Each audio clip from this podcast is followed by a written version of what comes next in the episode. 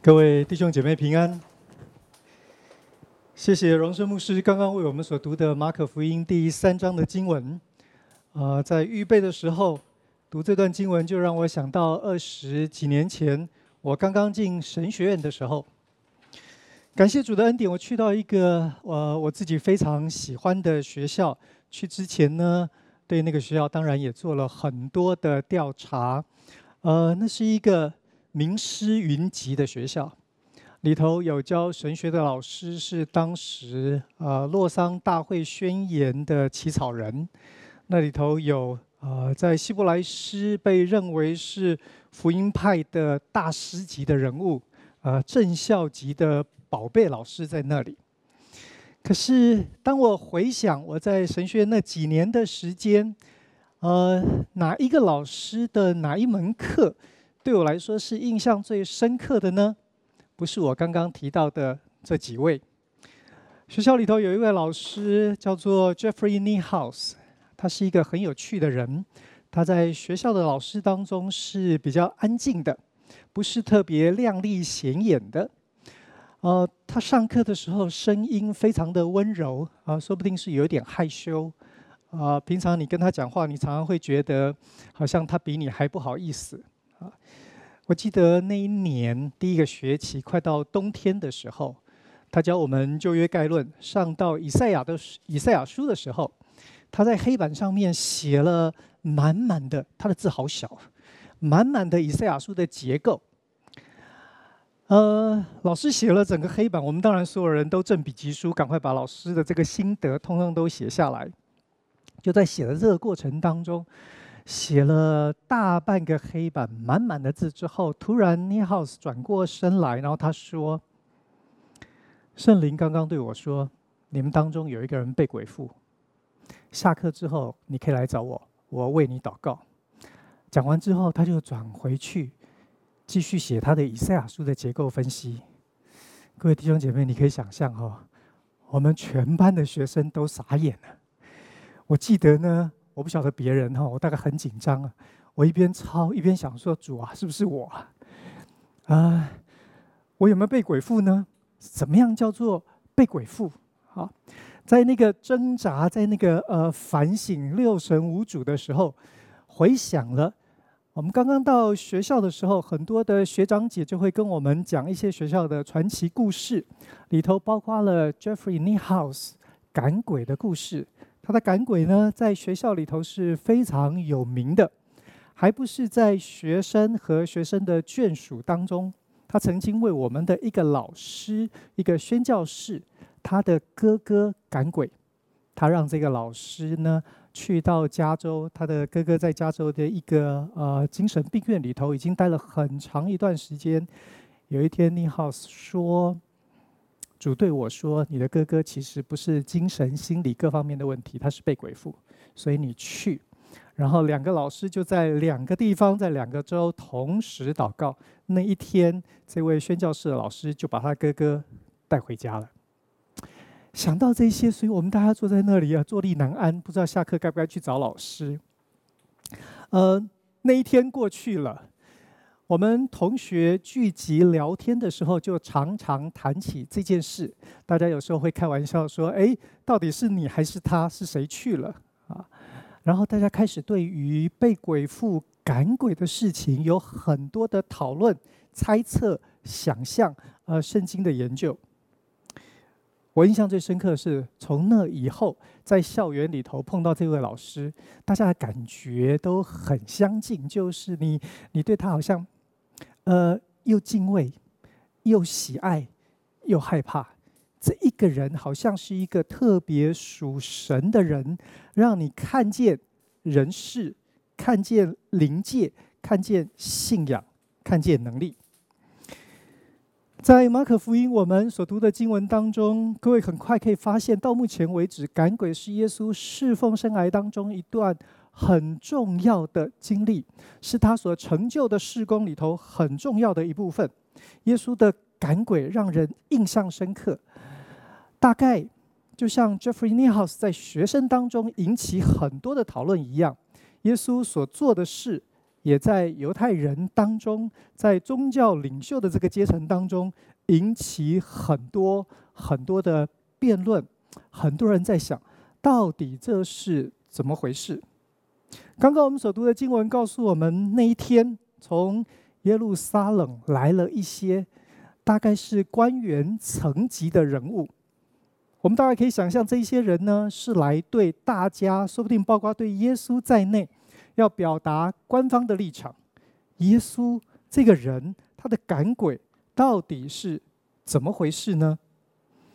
其实，你观察耶稣赶鬼，他有一个基本的模式。当耶稣来到一个地方，那里有人是被鬼附的，你发现常常是鬼自动的来就近耶稣，然后称他说：“你是神的圣者。”接下来，耶稣的反应也通常是很标准、很模式化的。耶稣总是叫这些鬼呢，不要张扬，不要作声。然后呢，耶稣就说话，就吩咐，就要求，就命令这个鬼呢离开。鬼的反应，我猜对我们来说大概也蛮正常。他们就是鬼叫一阵，然后呢挣扎一番就离开了。从耶路撒冷官方的角度来说，各位你仔细想想，怎么这么容易呀？为什么耶稣来，鬼会自动的现形，甚至于愿意见证耶稣的身份是神的圣者？说不定你会觉得这比较像是套好招的，对不对？彩排过的。然后耶稣为什么要叫这一些？鬼不要作声，不要张扬，不要啰嗦，不要讲话，安静。为什么？是不是这些小喽啰、这些小乌鬼，如果再多说，就穿帮，就露馅了呢？耶稣吩咐一声，鬼就离开。哇，这么好的事！对于犹太人来说，处理。人被鬼附的事情需要非常非常复杂的程序，大部分的时候人都不知道怎么办，无可奈何。怎么会耶稣一说，他们就听令就离开呢？各位，耶路撒冷的这一些人很快了，有一个结论，他们说只有两种可能：第一个，耶稣呢是被魔鬼控制的；第二个。耶稣如果不是跟魔鬼被魔鬼控制，他就是跟魔鬼中间有了一定的交易。这是刚刚我们所说的，他是被别西卜附着。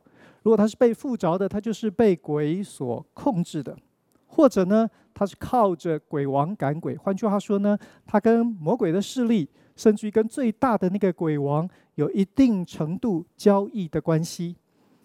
这是耶稣的赶鬼。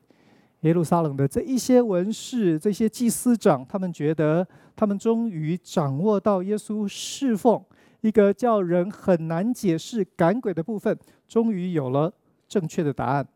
耶稣虽然看起来可以医治、可以教导，好像旧约时候的先知一样，不过其实这个先知呢，你大概可以说他是神魔二界的劈腿大王，他是。脚踏两条船的，他是有先知的样子，但其实呢，要么被魔鬼控制，要么跟魔鬼当中有一些交易。各位，你觉得呢？耶稣知道了，经文告诉我们说，那一天耶稣为这一些耶路撒冷来的宗教人士开了一堂的主日学，耶稣纠正他们，耶稣把他们找来上了一堂课。耶稣说：“你们这些人呢、？”虽然没有被鬼附着，但基本上是鬼话连篇。为什么呢？你们连鬼都不认识啊！鬼哪里是这个样子？如果大鬼真的要显出本事来，他为什么要把小鬼赶出去？小鬼为他占据了地盘，控制了人，他为什么要把他赶出去？你把小鬼赶出去，第一个，你的地盘并没有因此扩大；第二个。大鬼在小鬼的心目中其实是没有地位的，没有分量的。你捡我现成的，这怎么回事呢？接下去你怎么发号施令呢？如果你是大鬼，理论上你就应该要做可以更厉害的是，显出你的本事权柄。再来，另外一个可能说，耶稣跟鬼王中间有交易、有合作。请问你，鬼王干嘛要跟耶稣合作？在这样的交易的关系当中，耶稣如果靠着这一些赶鬼来增高他的民意支持率，群众对他的喜爱的程度，门徒会增多，那鬼王在这个交易当中，他得到什么呢？他的版图，他的控制减少、缩小，他得到什么好处？把耶稣给捧红了，对鬼王来说有什么益处呢？耶稣说：“你们只有想到很简单的，靠着说不定是耶路撒冷运作的那个权力的关系、那个模式、你的经验来解释眼前的状况，你对鬼的国度。”你对鬼的本质一点也不了解。什么是鬼的本质呢？鬼的本质是与神为敌的。各位，这个与神为敌，说不定我们需要想象的更为极端和激烈。我们大概可以说，从圣经里头看起来，鬼是瞧不起神的。鬼对所有神所做的是非常的。嗤之以鼻，他觉得神的选择里头充满了荒诞、无聊、没有智慧。一个全能的神，为什么要把这么多的慈爱、信实、温柔、怜悯、宽容给人？人有什么好？人有什么了不起？你看耶稣风尘仆仆的来。苦苦的教导，在他之前已经有多少的君王、先知、祭司，历世历代以来又成就了什么？然后耶稣还要再来，还要再讲。坦白说，基本上讲的在本质上面没有太大的差异。人有在这个过程当中悔改，然后改变生命，从此变成效法神的吗？没有。对所有这一切。鬼呢，跟神所做所想的是完全相对的。鬼的办法是什么呢？是争斗，是分裂，是反叛。所以耶稣说：“你要赶鬼，那是争斗。你必须要制服他，你必须要捆绑他，不是靠着交易合作这样子的事情可以解决的。如何捆绑？”如何赶逐污鬼，离开上帝所创造的人，离开上帝所创造的这个世界呢？各位，耶稣所做的非常有趣。耶稣站在这些鬼的面前，他们自动的认出他的神圣，他是神的圣者，显出神圣是最大的力量。说不定我们可以用这个来看。复活节的意义，今天是复活节，基督徒庆祝在这个日子里头庆祝耶稣基督为我们受苦受死，不但死在十字架上，而且经过了三天的时间，他从死里复活。圣经告诉我们，耶稣之所以经历这一切，成就这一切，是为了要救我们脱离罪恶。不晓得弟兄姐妹，你有没有想过？耶稣为什么一定得死啊？如果亚当夏娃吃了那个不该吃的果子，的确，他们违抗了神的旨意，他们犯了罪。但是我们大家不是也常常讲，呃，大人不计小人过，不是吗？上帝既然如此伟大，比人世间很多的大人物要更为伟大，我们也常常得罪很多。真正有见识、有格局，说不定有权柄的人，他们愿意一笔勾销。为什么神不可以？如果神愿意，谁敢反对？谁可以 say no 呢？谁可以说那个赦免是无效的呢？如果我们这样想，其实我们忽略了一件很重要的事。我们拿男女交往来做比喻。我在预备的时候想了很久，到底应该是拿男生呃来追求女生，还是女生追求男生？哈，我我只能选一个。所以呢，接下去的这个没有任何性别歧视的意义哈。我们就想象一下，假设今天有一个男孩子追求一个女孩子，送了鲜花，送了巧克力，送了所有各样的好东西。两个人交往一段时间之后呢，有第三者介入这个关系，有另外一个男孩子出现，追求这个女孩子，然后呢，他送了一辆摩托车。这个女孩子呢，开始心里头有一点点动摇。原来这个男生一看，哇，糟糕了哦，这个有点危险，对不对？所以呢，他决定买一栋房子。各位，这个女孩子现在回来了。如果那个对手的男生现在说啊，房子啊，那我买一架飞机送你好了。当这个女孩子跟着买飞机的男孩子走了之后，原来这个男生，你说哎呀，大人不计小人过，我原谅你就好了。各位，谁需要你的原谅？他们小两口开开心心，呃，搭着他们的飞机环游世界去了。你的原谅在这整个关系的建立或破坏当中是毫无意义的。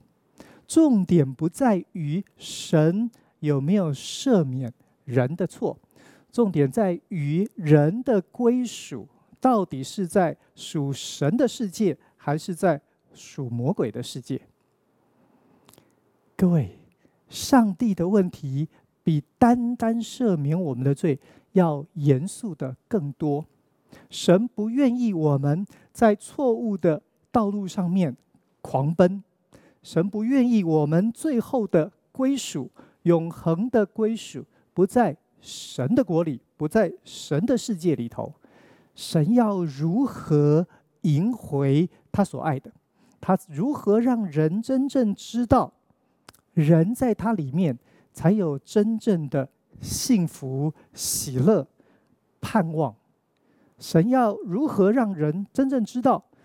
不是靠着这一些美丽的谎言，人可以过日子；不是靠着这一些礼物，你才认识什么是爱。神要赢回所爱。各位，神鬼交锋，上帝要如何赢，而且赢得漂亮？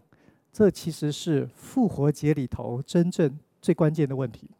回到我们刚刚的那个男女交往的比喻，如果这个女孩子因为一架飞机，她就被骗了，就走了，你是原来的这个男孩子，你要怎么办？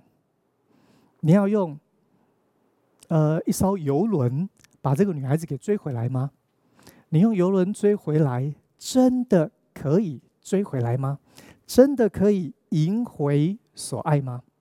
在伊甸园里头的故事，你看见圣经告诉我们，蛇对人说：“你若吃了这个分别善恶树上的果子，你就可以跟神一样。” OK，那是一个美丽的一个梦想，一个盼望。人想要跟神一样，这个神似乎是一个小气的神。他有一些好处，他有一些厉害的东西，他不想给你。但是我告诉你，这里有一个方法，你可以得到。人因为那一个美丽的谎言，因为盼望得着那一个好像非常棒的东西，所以人选择跟魔鬼在一起。各位，神怎么办？神难道来告诉人说：“我为你造了一个美好的伊甸园。”我把所有的一切都给了你，让你可以在那里头居住、享受，你可以拥有这一切。如果这样你还不能够认出我对你的爱，那今天怎么办？我造一个更好的伊甸园，还是更多的伊甸园吗？神当然可以说大话，给更大的梦，说不定也许可以有更大的实际，让人看见。一切的好处不在神以外，但是问题来了：如果就是把这一些好处拿来显明神的爱，那神和鬼的这一个争斗、竞争、争夺，就永远没完没了。各位，神怎么做？神道成肉身，风尘仆仆来到人世间，用他在世的日子，让我们看见他爱我们，爱我们到一个什么样程度？爱我们到他愿意为我们死，愿意为我们付那个罪的代价。各位，耶稣基督承诺我们这一些相信他所说所做的。愿意接受他是这样爱我们的人，耶稣说：“你们在今生可以得百倍，你们在来世可以得永生。”可是你别忘了，耶稣讲完之后，他就上了十字架，说要给我们今世百倍、来世永生的耶稣基督死在十字架上。他甚至于没有救他自己脱离死亡。可是我们在这当中。我们可以看见，原来他的爱是真的，真到他愿意为你死。当我们望着那个丑陋的十字架，我们愿意承认，我们原来认错了人，跟错了人。只有这位神才是从心里头真正爱了我们，愿意为我们付出一切。弟兄姐妹，你想，当我们愿意相信和跟随耶稣，因为他为我们死，为了要给我们生命，你觉得魔鬼要怎么样子再一次的把我们从耶稣的手中夺回呢？耶稣给我们的不是飞机，不是游轮，耶稣给我们的是一个丑陋的十字架，是一个死亡的记号。所以魔鬼要怎么在这个竞赛当中得胜？他还他也来死吗？死得更难看一点吗？各位，复活节的奥秘在这里。当耶稣死在十字架上，那是谦卑，那是温柔，那是宽容、怜悯，那是一切良善的极致。耶稣不像一个失恋的恋人，在那里自暴自弃，对那一个被夺去的所爱。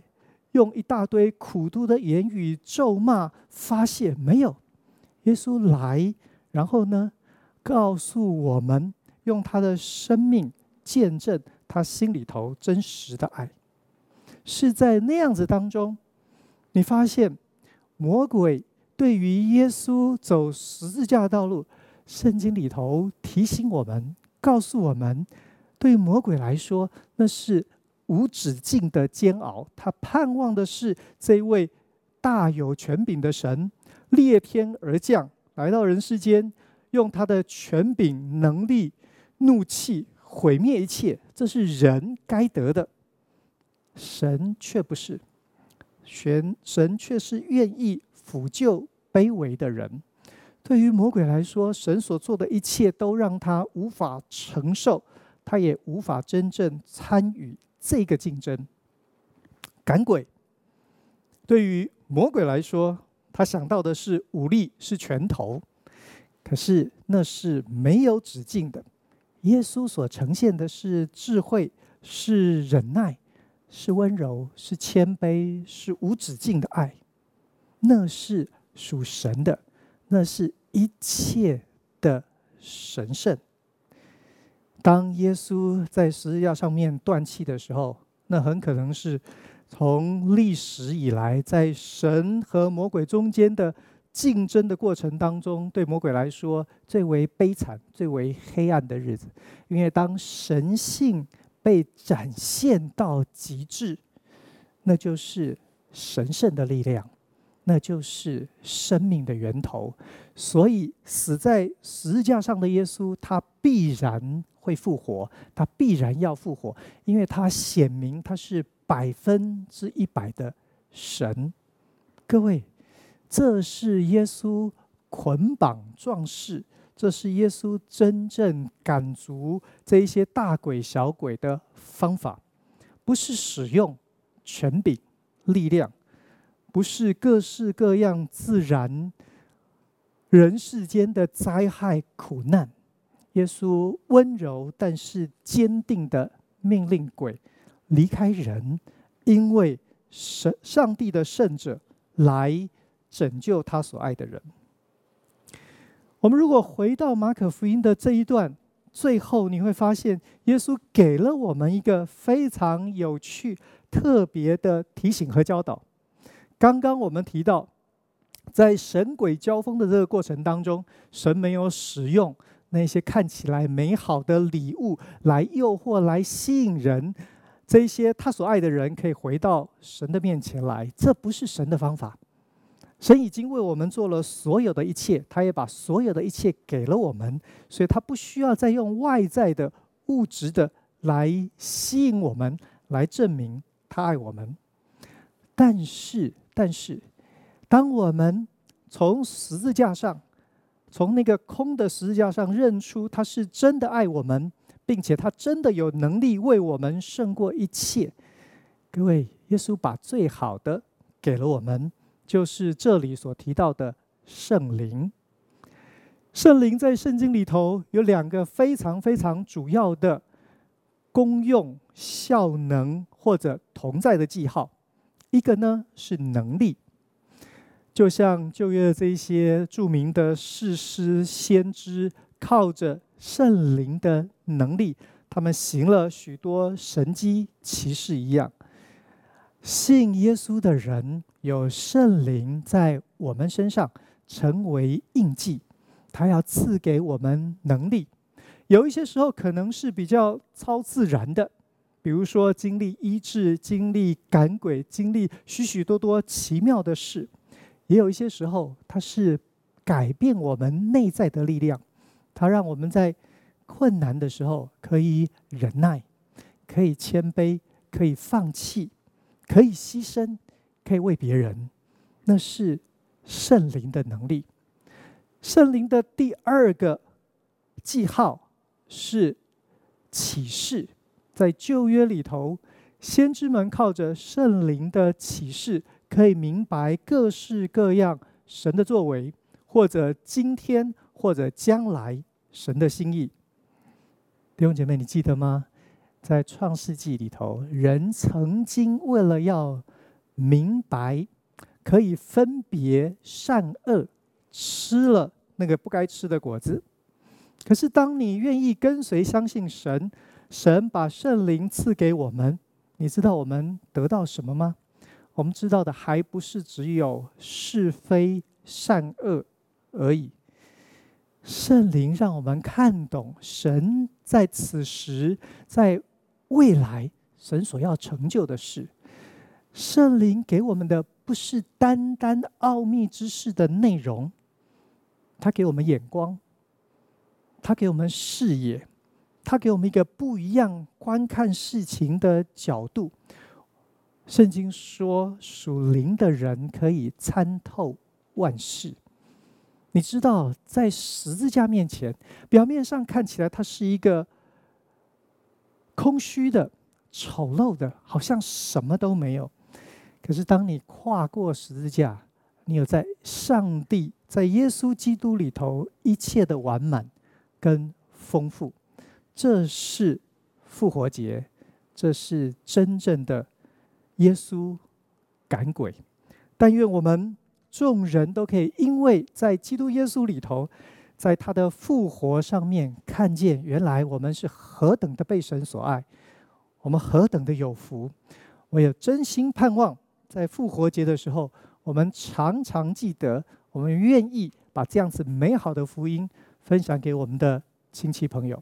我们一起祷告。谢谢耶稣，谢谢复活的主，谢谢你永无止境的爱。谢谢你为我们成就了永恒的救恩，让我们可以真正归属于你。谢谢主把圣灵赐给我们，但愿圣灵的能力，在这一个充满危险、不确定的时代，主我们可以认出、认出你，可以认识你更多，也可以因此我们在世上。不但懂得分别善恶，更是可以因你的缘故而行善。不但行善，更是我叫我们真知道你。谢谢主，祷告靠耶稣的名，阿门。